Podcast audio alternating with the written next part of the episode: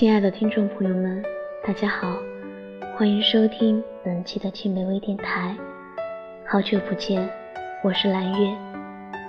今天要和大家分享的是，他从神坛坠下。他从神坛坠下，于是沾了烟火气。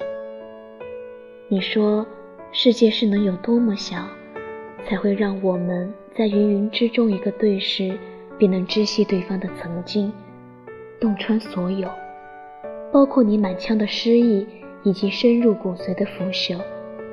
不端腔作态，不唱陈词，不怀梦。说他是神人，却让我想到，连每个胸口腐烂的诗人，都是双目紧闭。他是看不得人间，也怕被别人瞧见。可憎可恨的自己，就如同凉白开，你不知道他曾经有多少次被人煮沸，连沸腾这时的模样都得蒙着眼。当花开便无人知尽，有神明为他歌颂；当余晖落入孤岛，散下碎光，洒下了大地，于是成了花，循环往复，生生不息。可是，神明独独歌颂，不敢睁眼。所以后来就有了人潮拥挤，有了山野河流，有了霓虹小镇，有了许多人去寻找，许多人去回避。亚里士多德说：“离群所居者，不是野兽，便是神灵。”他就如同神明那样，避开了来自人间的拥挤。来自人间的热潮，他一如既往安静的闭眼聆听。要我说，他就该跌身入这尘埃，尝尝这人间烟火，等青山拥入怀。只有跻身于人群，看他们的一腔热血，就能融化了沉闷的冬雪；听他们的客气寒暄，也能情意绵绵。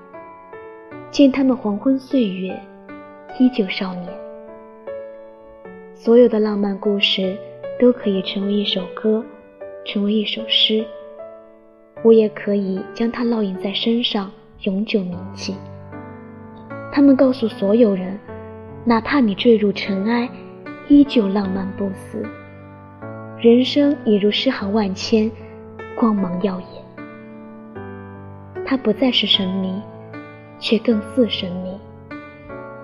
关于神明的故事，让我想到梁山伯。他说：“从此不敢看观音。以往我的眼里是虔诚，是信徒最忠诚的信仰。后来眼里有了光，观音不是观音，神不再是神。换句话说，祝英台成了梁山伯一个人的神明。”在冥冥之中，总有人能洞悉你的一切。一个对视，就如同灵魂的拉扯，轻而易举将你拉下神坛。沾了身烟火气后，这种不为人知的孤独感，索性少了些吧。本期的青梅微电台到这里就结束了，感谢大家的收听，我们下期再见。